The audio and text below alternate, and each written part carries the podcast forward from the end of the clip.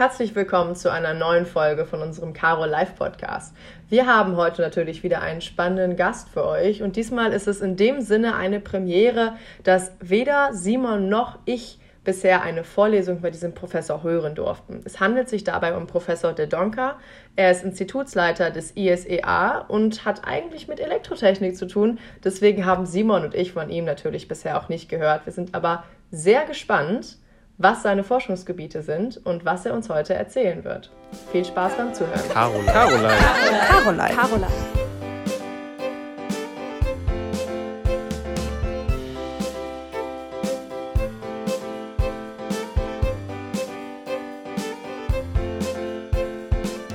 Ja, herzlich willkommen, schön, dass Sie da sind. Ähm, genau, ich hatte in meinem Freundeskreis gefragt, welche Professoren ich auf jeden Fall ähm, mal einladen sollte. Ähm, und Philipp hat mir da Sie empfohlen. Ähm, ganz liebe Grüße an Philipp. Ähm, schön, dass Sie heute da sind. Ich freue mich riesig. Wir hatten ja schon ein ganz kleines Vorgespräch gerade. Wir fragen all unsere Gäste immer in der ersten Folge die relativ ähnlichen Fragen und deswegen auch die erste Frage an Sie. Ich finde das immer spannend, die Leute nach ihren Meilensteinen im Leben zu fragen, was quasi so die größten Punkte waren, die Sie auf Ihrem Weg durchs Leben bisher begleitet haben, die Sie zu der Person gemacht haben, die Sie sind? Also was, welche wichtigen Stationen gab es da für Sie? Also rückblickend äh, denke ich, dass das äh, die Zeit war, wo ich äh, gerade fertig war im Gymnasium und mit meinem Studium angefangen habe. Und das war diese zweite Ölkrise, wo wir uns bewusst äh, worden sind, dass äh, die Reserven auf dieser Planete von Öl und fossile Brennstoffen limitiert sind und dass wir als Menschheit die sehr schnell verbrauchen. Und deswegen äh, habe ich dann auch das Studium gewählt, äh, die in Elektrotechnik. Mein Diplom ist eigentlich äh, Maschinenbau, Elektrotechnik kombiniert. Ähm, und am Ende habe ich realisiert, dass äh, ich wollte eigentlich in Kernenergie damals gehen als äh, die Lösung. Und Sie wissen, ich habe studiert an der Universität Leuven in Belgien. Ich stamme aus Flandern und ähm, Kernenergie wurde damals gesehen als die Lösung für die elektrische Energieerzeugung. Ähm, heute wird das natürlich sehr kritisch gesehen. Und äh, während mein Praktikum äh, auf einen Kernreaktor, der BR3 in Belgien, äh, der genau auf den, mein Geburtsdatum äh, gestartet wurde, ähm, deswegen erinnere ich noch ganz gut, welcher Tag das war, dass ähm, da habe ich gesehen, dass äh, Leistungselektronik in das Ganze doch sehr wichtig war. Und äh, dann war für uns auch klar, dass am Ende wir alle elektrische Energie von der Sonne äh, nehmen können in, in Form von äh, Wind und Photovoltaik. Und äh, wie man häufig sagt, die Sonne schickt uns niemals eine Rechnung. Und deswegen war ich motiviert, um ähm, auch mit meiner Doktorarbeit auf Drehzahlvariable ähm, Antriebe zu arbeiten, wie man dynamisch Asynchronmaschinen steuert. Äh, auch für Windturbinen, äh, ist noch eine von meinen meist zitierten äh, Publikationen, ist, äh, hat mit äh, Umrichter und Steuerungen zu tun für Generatoren für Windturbinen. Und äh, ja, das hat so meine Karriere immer geprägt. Nach meiner Promotion bin ich dann nach, als Postdoc an die University of Wisconsin gegangen um äh, da dann ähm, ein Projekt zu starten mit NASA Space Station. Und da habe ich, was man heute der Dual Active Bridge, DC-Wandler, entwickelt, ähm, wo wir, womit wir Energie, Photovoltaikenergie, ähm, über die Modulen von dieser äh, Raumstation umverteilen können. Magnetisch gekoppelt war das Konzept. Ähm, und heutzutage ähm, reden wir allen in vielen Forschungsprojekten über diese sogenannte Dual Active Bridge, also bidirektionale DC-Wandler mit galvanischer Trennung, wird gesehen als eine Schlüsselkomponente für die Energiewende. Und ähm, danach, nach Wisconsin, habe ich äh, gestartet bei der Firma General Electric, um die dieselelektrische Lokomotiven zu elektrifizieren, ähm, Antriebssysteme. Und zugleich hatten wir auch viele Projekte in der Elektromobilität. Und das habe ich damals gesehen, das war dann Anfang 90er Jahre, als die Zukunft für die Mobilität, die individuelle Mobilität. Und äh, deswegen, äh, ja, ab 96, ich bin gerade 25 Jahre an der RWTH Aachen, ähm, habe ich äh, das Institut ISEA, Institut für Stromrichtertechnik, was heute Leistungselektronik bedeutet, und elektrische Antriebe geleitet. Und seit etwa zwölf Jahren ist die Batteriegruppe in diesem Institut von Herrn Kollege Sauer übernommen worden. Und ähm, ja, heutzutage arbeiten wir mit 115 wissenschaftlichen Mitarbeitern äh, bei mir am Institut, also ein recht großes Institut geworden. Ähm, und ja, dafür bin ich auch sehr dankbar, dass ich hier an der RWTH, äh, hier in Deutschland, ähm, so etwas aufbauen könnte, um die Energiewende zu unterstützen. Das war mein Hauptziel, äh, die, wir, äh, also, die ich immer gesehen habe. Ich muss auch sagen, zehn Jahren, in 2006, äh, wurde ich dann Direktor von den E.ON Energy Research Center, ähm, wo wir dann sehr stark auf die äh, CO2-neutrale Energieversorgung für städtische Umgebung äh, schauen. Äh, mit sieben Kollegen treiben wir diesen Themen vorwärts. Fünf Jahre danach ähm, haben wir den Forschungscampus Flexibel elektrische Netze gestartet ähm, ein BMBF-Forschungscampus, um die Innovation voranzutreiben. Und äh, da haben wir auch äh, 17 Firmen, arbeiten mit 17 Professoren zusammen, um das, was wir in der Leistungselektronik und äh, mit anderen Kollegen, Kollege Monti zum Beispiel auch die Digitalisierung und Kollege Moser die Netzplanung mit der neuen Kollege Ulbich, äh, treiben wir das vorwärts, inklusive auch die sozialen und wirtschaftlichen Aspekte werden untersucht ähm, bis zur Standardisierung. Und ähm, ja, das war für mich die Erfüllung meiner ganzen äh, Erwartungen, die ich hatte damals als junger Assistent, um äh, aus dieser Ölkrise wegzukommen und unabhängig zu werden von fossilen Brennstoffen äh, in der Mobilität und äh, auch in der Netzplanung, die dazu gehört. Und last but not least, zusammen mit Herrn Kollege Sauer äh, und äh, acht andere Kollegen haben wir ein neues Center beantragt, Center for Aging, Reliability and Lifecycle Prediction of Electrochemical and Power Electronic System, ganz kurz CARL. Und das ist in Aufbau und äh, Mitte nächsten Jahres ziehen wir um, sodass die fünf Standorte, die ich zurzeit mit meinem Institut habe, äh, hier auf den Campus Milan konzentrieren kann. Also das ist dann äh, das äh, Endergebnis ähm, diese ganzen Entwicklungen, die wir die letzten 25 Jahre gezielt durchgeführt haben. Dann erstmal ein dickes Dankeschön, dass Sie uns da durchgeführt haben. Das hört sich alles sehr, sehr cool an und sehr, sehr spannend und ähm, das freut mich sehr für Sie, dass das dann ähm, ja jetzt die nächstes Jahr oder die kommenden Jahre dann alles zusammengeführt wird. Ich glaube, das wird dann ähm, richtig, richtig toll werden, oben auch im Melaten. Das wird, glaube ich, richtig, richtig schön. Ähm, vielleicht für mich als ähm, ja, Maschinenbauer, der noch nicht so viel mit Elektrotechnik zu tun hat, ähm, Leistungselektronik generell, das ähm, fiel jetzt schon häufiger und das wird auch im zweiten Teil noch häufiger kommen. Ähm, vielleicht würden Sie das in ein, zwei Sätzen für mich nochmal ganz grob, was man darunter alles versteht, beschreiben, nur damit ich da einmal perfekt abgeholt bin. Ja, das ist eine sehr äh, gute Frage. Da zusammen mit dem äh, Institute of Electrical Electronic Engineers haben wir die Leistungselektronik äh, erst vor etwa zwölf Jahren definiert, was das Fachgebiet genau, wie man das definieren kann. Und die Definition lautet, die Leistungselektronik beschäftigt sich mit äh, effizienter Energie, elektrischer Energiewandlung mit Hilfe von leistungselektronischer Bauteile, Komponenten. Damit unterscheiden wir uns äh, zum Beispiel von äh, Transformatoren, die auch elektrische Energie umformen, aber nur die Spannung äh, regeln können oder umformen können, aber nicht die Energieflüsse steuern können. Also die Leistungselektronik hat gezeigt über die letzten 50 Jahre, ich darf auch sagen, ich bin genauso jung wie die Leistungselektronik da. Der allererste moderne äh, Silizium-Halbleiter äh, würde im selben Jahr auf den Markt gebracht durch die Firma General Electric, äh, ähm, wo ich geboren bin. Also das war äh, interessant, um die ganze Entwicklung mitzuerfahren. Was machen wir mit Leistungselektronik, um das zu verstehen?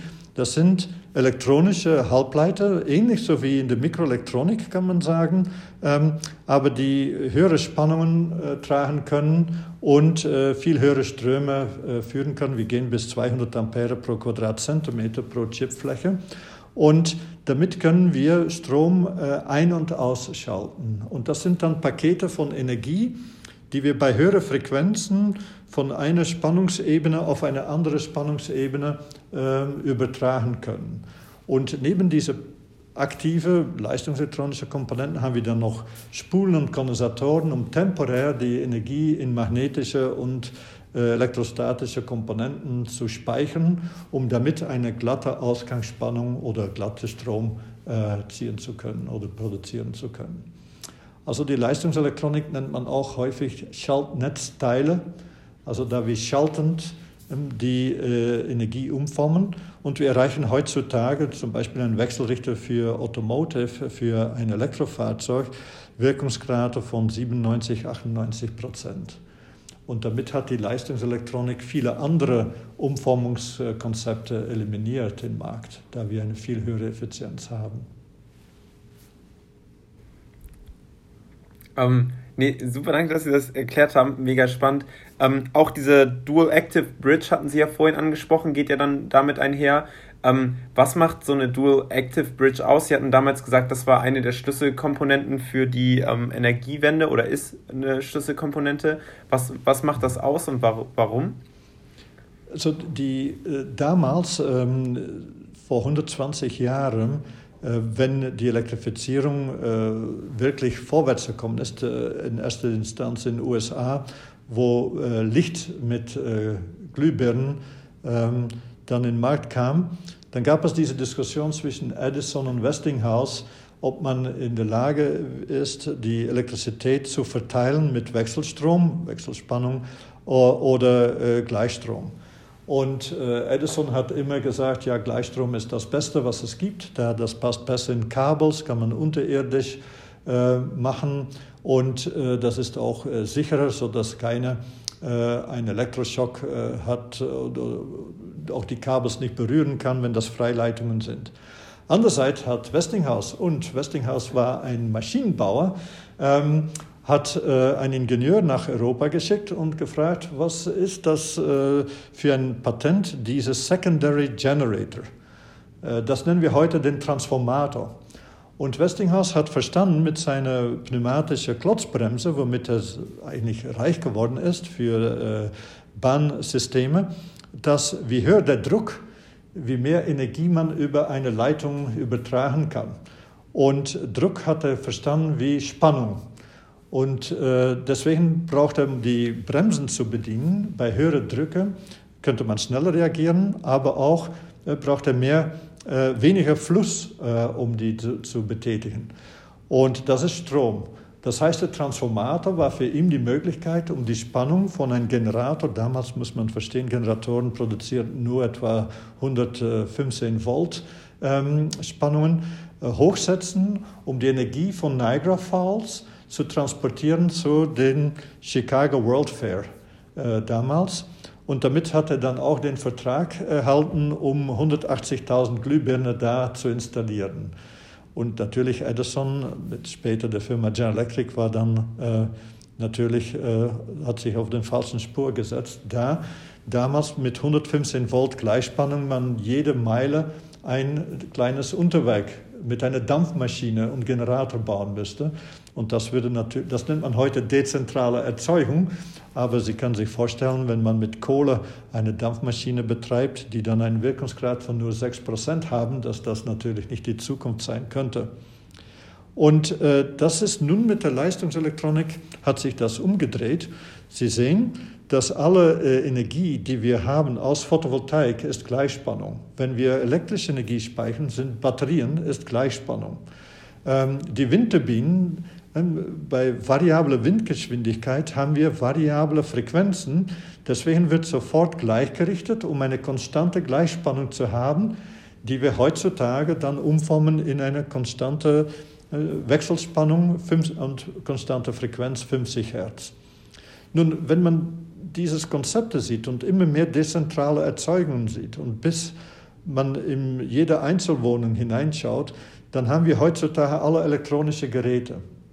Also den äh, ähm, Smartphone, die ich hier habe, mein Laptop-Computer, die haben intern eine Batterie. Das, was wir machen müssen, wir müssen immer ein Schaltnetzteil, eine leistungselektronische Komponente mitschleppen, um 230 Volt, 50 Hertz umzuformen auf 15 Volt, die dann auf den Motherboard von meinem PC noch auf 3 Volt umgeformt wird. 30 Prozent der Kosten auf einen heutigen modernen äh, Computer ist Leistungselektronik. Also um die relativ hohe Wechselspannung umzuformen auf die Gleichspannung, die mikroelektronische Bauelemente benötigen.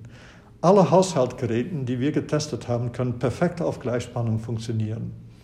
Und das heißt, wir können sehr viel Umformungssysteme uns ersparen, wenn wir konsistent dann auch in den Verteilnetzen die Gleichspannung äh, umsetzen und durchführen. Und dafür brauchen wir einen DC-Transformator. Aber klassische Transformatoren, also magnetisch gekoppelte Spulen, funktionieren nur mit Wechselspannung und Wechselstrom. Das heißt, ich brauche erstens einen Wechselrichter, der die DC, die Gleichspannung, umformt in eine hochfrequente Wechselspannung. Kann ich dann hochfrequent machen. Damit wird der Transformator viel kleiner und, ähm, und dann wiederum gleichzurichten. Also wir kommen nicht weg von der klassischen Transformator, aber da wir auf viel höhere Frequenzen arbeiten können, ist der Transformator mit dem Kehrwert der Frequenz kompakter. Also wir arbeiten bei 5 Megawatt hier ins Labor mit 1 Kilohertz. Der Transformator ist tatsächlich ungefähr 20 Mal leichter. Aber das ist eine wichtige Komponente auch für die Energiewende. Wir verbrauchen dann auch 20 Mal weniger Kupfer und Stahl. Und Kupfer wird immer teurer. Und das heißt, mit den Halbleitern Silizium, was immer billiger wird, das Silizium, was benötigen wir dafür? Sand, Siliziumdioxid, was reduziert wird mit Energie. Und die Energie kommt aus der Photovoltaik, die selber aus Sand produziert würde. Das heißt, wir können immer kostengünstiger werden mit der Leistungselektronik, mit dieser Siliziumhalbleiter, wenn die anderen Materialien immer teurer werden. Und das bedeutet, wir sagen als Leistungselektronik, wir müssen auf mehr Silizium gehen, more Silicon, less Copper and Steel also weniger passive Komponenten. Und damit haben wir bei der Produktion auch weniger CO2-Emissionen, sodass wir damit der ökologische Footprint von unserer Infrastruktur, die Netze, die Motoren, die Windturbinen, die Photovoltaikwechselrichter, die Wärmepumpen, die Elektrofahrzeuge, ähm, dass dieser ökologische Footprint der Produktion dieser Komponenten sich auch reduziert. Also das ist, äh, warum die Leistungselektronik als Ganze zusammen mit der Digitalisierung also die, die Systeme werden komplexer, die müssen automatisch gesteuert werden, in der Lage ist, die Energiewende auch zu implementieren. Wir sagen, das ist ein Enabling Key Technology, eine Schlüsselkomponente für die Energiewende. Und da ist der DC-Wandler einer der wichtigsten Bauteile, die wir für Gleichspannungsnetze und äh, diese Umformung auf Gleichspannung benötigen. Übrigens ein DC-Wandler ähm, ist effizienter als ein Wechselrichter, der am Netz verkoppelt ist. Also wir können da andere Schaltvorgänge nutzen, die äh, weniger Schaltverluste haben und wir können damit äh, Effizienzen erreichen ähm, knapp über 99 Prozent. Das hört sich nach einer ganzen Menge an. Ähm, vielen ja, Dank für diese Einführung ins Thema. Zu dem äh, Thema, mit dem Sie übrigens eingestiegen sind, also dieser Konflikt zwischen Edison und Westinghouse, da gibt es auch einen Spielfilm drüber. Ähm, ja. Der kam, glaube ich, 2019 raus. Wie genau der historisch akkurat ist, weiß ich nicht, aber ich habe viele Sachen wiedererkannt, die Sie gesagt haben. Mhm. Ähm, mir fällt der Titel gerade nicht ein, aber ich bin mir sicher, wenn ihr da draußen einfach bei Google eingebt, Benedict Cumberbatch äh, als Edison, mhm. dann findet ihr den Film. Ja, Wir haben absolut. Jetzt schon ich kenne den Film auch sehr gut und übrigens, der wird auch von Historikern äh, also, äh, mitgetragen. Und ich antizipiere schon äh, vielleicht eine Frage, die Sie stellen. Ich kann deswegen auch ein Buch empfehlen, Empires of Light, äh, von der Autorin, äh, Historikerin Jill Jones. Und sehr interessantes Buch, auch für Wirtschaftsingenieure und Ingenieurinnen. Ähm, da, ich werde den Clou nicht erzählen, aber es geht sehr auch um den Streit zwischen Westinghouse, Tesla, Edison, ähm, die eigentlich ähm, am Ende, die Persönlichkeiten haben eine Rolle gespielt, aber am Ende war das natürlich eine wirtschaftliche Frage, wie man elektrifizieren könnte. Und äh, das Buch ist sehr, sehr interessant. Und kommt heutzutage, drehen wir mit der Leistungselektronik die Geschichte um, äh, was das angeht, da Leistungselektronik heutzutage kostengünstiger ist als die 50 Hertz Transformatoren zum Beispiel. Mhm. Dass äh, Sie dafür Ihr Studienfach brennen, haben wir, glaube ich, inzwischen auch schon mitbekommen. Aber ich würde Sie jetzt ah. trotzdem noch mal gerade rausfragen, was Sie denn im Kern wirklich begeistert an der Sache, an der Sie forschen oder auch vielleicht an Ihrem Studium damals. Also was mir ähm, im Studium begeistert oder sagen wir so, was mir, ähm, wo, wofür ich sehr glücklich bin, dass ich ein Studium gefolgt habe, elektromechanisch Ingenieur, so wie man das nennt, äh, Option Energietechnik. Ähm, es ist so, dass äh, allgemein die elektrische Energie wird erzeugt in Kraftwerke, Windturbinen, das sind mechanische Gebilde. Photovoltaik ist, äh, das nennen wir statische Erzeugungssysteme. Und ich bin überzeugt, am Ende können wir alle elektrische Energie aus Photovoltaik entnehmen, äh, da die Photovoltaik heutzutage schon kostengünstiger ist, was die Levelized Cost of Electricity angeht, als eine Windturbine. Aber die Kombination von beiden ermöglicht uns, die Speicherkapazitäten zu minimieren. Und diese Zusammenhänge, diese komplexen Zusammenhänge zu verstehen, das ist, was ich toll finde ähm, und wo man noch viele Innovationspotenziale hat. Ähm, um zurückzukommen auf Ihre Frage, was mir am meisten in meinem Studium und auch in meiner Karriere begeistert hat, ist, dass ich so viele Möglichkeiten gesehen habe mit der Expertise, die ich dann in der Leistungselektronik äh, hatte, um Verbesserungen zu machen. Und äh, das hat äh, heutzutage, und das macht auch sehr viel Spaß, es sind mehrere Spin-off-Firmen aus dem Institut SEA und PGS am EON-RC gegründet worden, die erfolgreich äh, diese Ideen implementieren. Und ähm, ja, das war für mich auch ein Ziel, junge Menschen zu begeistern, äh, für die Energiewende sich einzusetzen. Und ich muss ehrlich sagen, ähm, es ist gut, dass junge Leute freitags demonstrieren, aber mit Demonstrationen allein wird man das Ziel nicht erreichen. Und äh, deswegen finde ich, es ist äh, genauso wichtig, dass Ingenieure zusammen mit anderen ähm, Fakultäten verstehen, in welche Richtung wir uns da weiterentwickeln.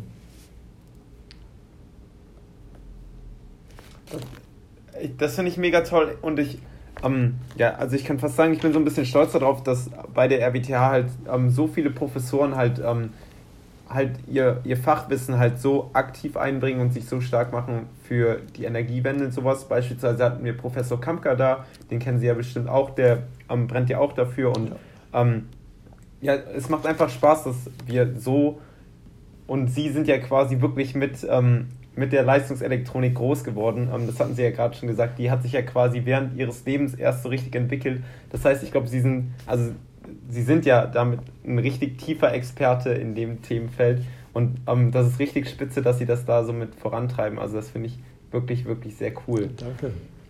Aber die Entwicklung geht immer weiter. Die Leistungselektronik, man kann sagen, jede 25 Jahre kommt immer etwas Neues. Ähm, wir haben deswegen äh, die Abkürzung ISEA schon auch einmal anders definiert als immer schon etwas anders. Und ähm, die, äh, wenn ich, äh, eine interessante Anekdote ist, ich habe meine äh, Masterarbeit oder Diplomarbeit damals geschrieben über Pulsed Power, so wie man mit Leistungselektronik sehr hohe Energiepulse generieren kann. Das war für einen Professor in Physik, in Niedertemperaturphysik ähm, brauchte so einen Hochpuls, Energie und Magnetfelder bis 10 Tesla. Und ähm, da habe ich in meiner Masterarbeit, die ich äh, vor kurzem zurückgefunden habe, geschrieben, ja, ich könnte äh, Siliziumhalbleiter verwenden und auch äh, Wide Bandgap, Siliziumkarbid und Galliumnitrid. Da habe ich mich gewundert, habe ich das damals vor 30 Jahren geschrieben, hatte ich total vergessen. Ähm, Und die, ich habe dann auf die nächste Seite geschaut und da stand, ja, ich brauche noch äh, zehn Jahre zu warten, bis die, diese Bauelemente, die White Band Gap, kommerziell zur Verfügung stehen. Und äh, deswegen muss ich mit Silizium arbeiten.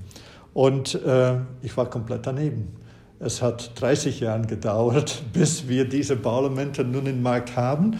Und nun sehe ich, dass meine Mitarbeiter mit Siliziumkarbid zum Beispiel, das, was wir damals mit äh, den neuen Leistungstransistoren, IGBTs und MOSFETs machen müssen. Wir brauchen neue Oszilloskopen zu kaufen, neue Proben, da wir plötzlich von Thyristoren mit einem DUDT von 100 Volt pro Mikrosekunde plötzlich auf 5000 Volt pro Mikrosekunde schalten. Also die, die, wir brauchen neue Messgeräte, um, um die Schaltverluste bestimmen zu können zum Beispiel. Und nun schalten wir mit 100.000 Volt pro Mikrosekunde mit diesen Wideband-Gap-Materialien. Und wiederum fangen wir an, neue Oszilloskopen mitzugestalten, neue Proben daraus zu suchen. Wir brauchen Bandbreiten bis Gigahertz, um äh, wirklich zu verstehen, äh, wie gut wir diese neuen Materialien ausnutzen können.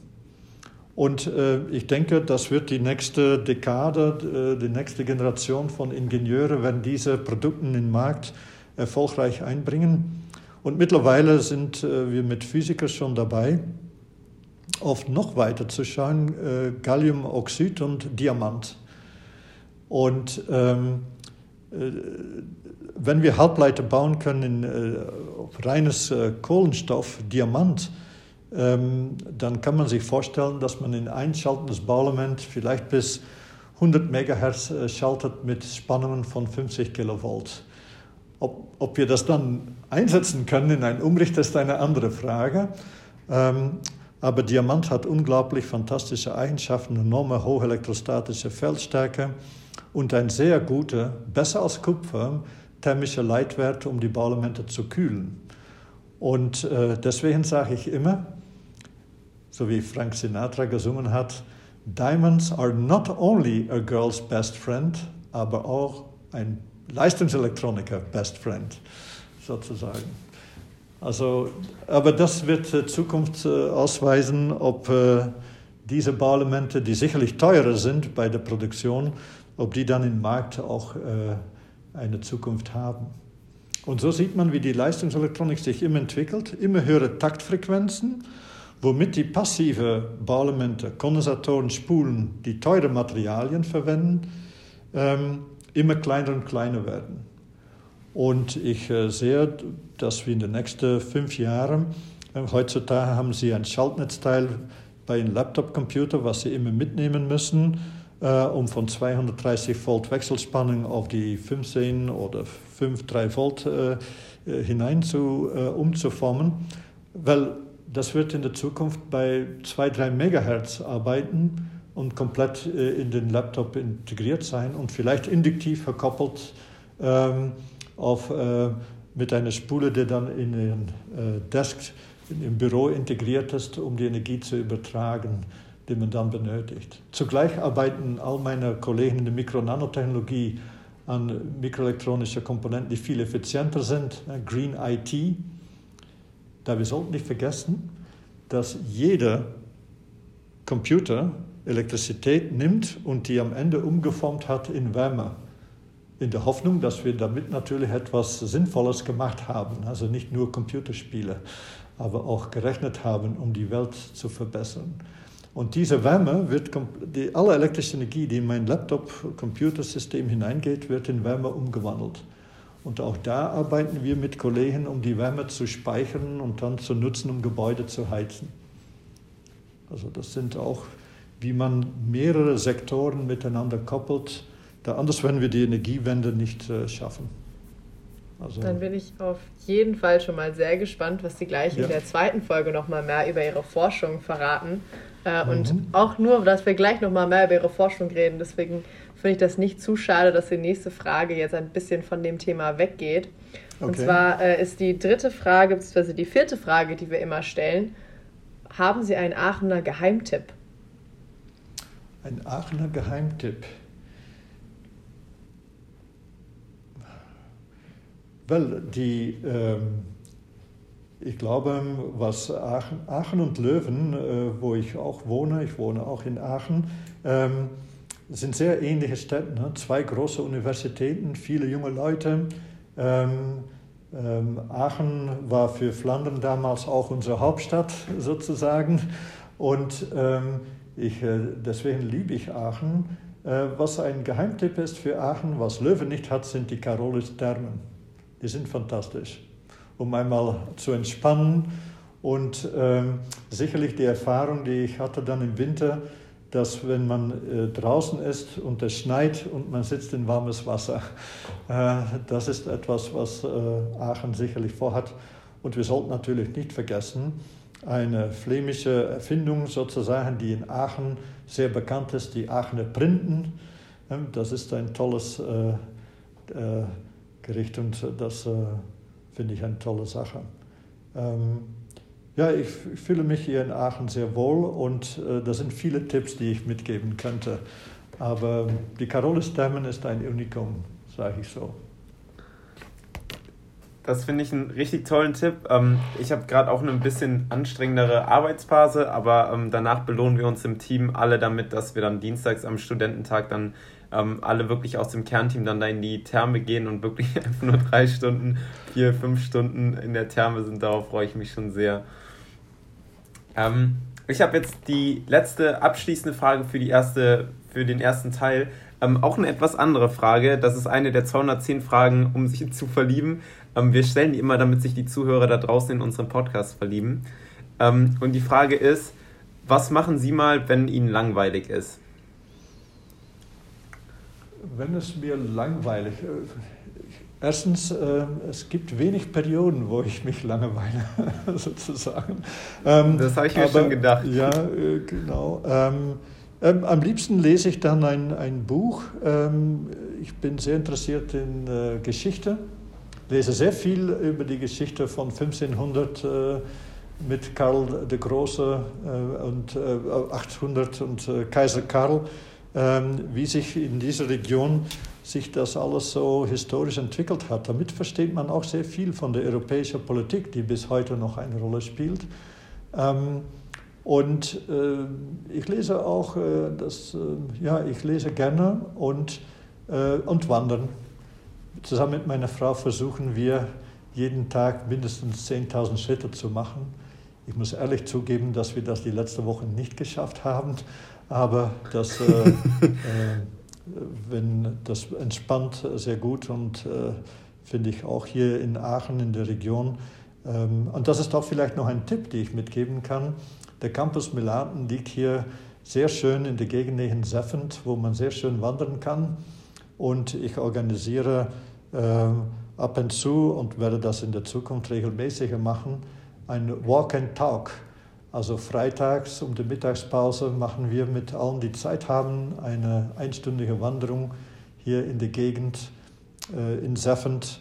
Äh, und äh, dann ist man auch immer entspannt und äh, hat man auch neue Ideen, die man dann auch besprechen kann. Walk and Talk kann ich jede Kollege auch empfehlen, in dieser Corona-Zeit zu machen.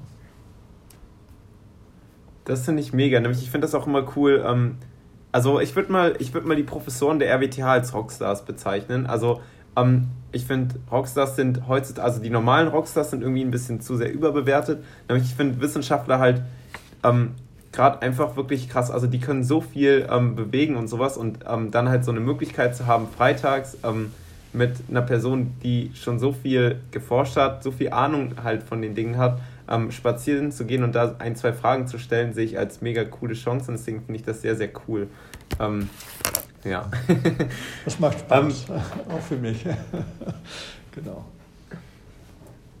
Damit würde ich die erste Folge hier beenden. Ähm, die Zuhörer hören uns in zwei Tagen wieder. Und da reden wir ein bisschen mehr über Ihr Institut und über Ihre aktuellen Forschungsthemen. Da hatten wir heute schon einige Einblicke bekommen, aber ich ja. denke, da gibt es noch viel, viel mehr. Deswegen ähm, für heute erstmal wünschen wir noch einen wunderschönen Tag. Hier ist gerade wieder wunderschönes Wetter. Und ähm, ja, schön, dass Sie heute da waren. Vielen Dank und alles Gute.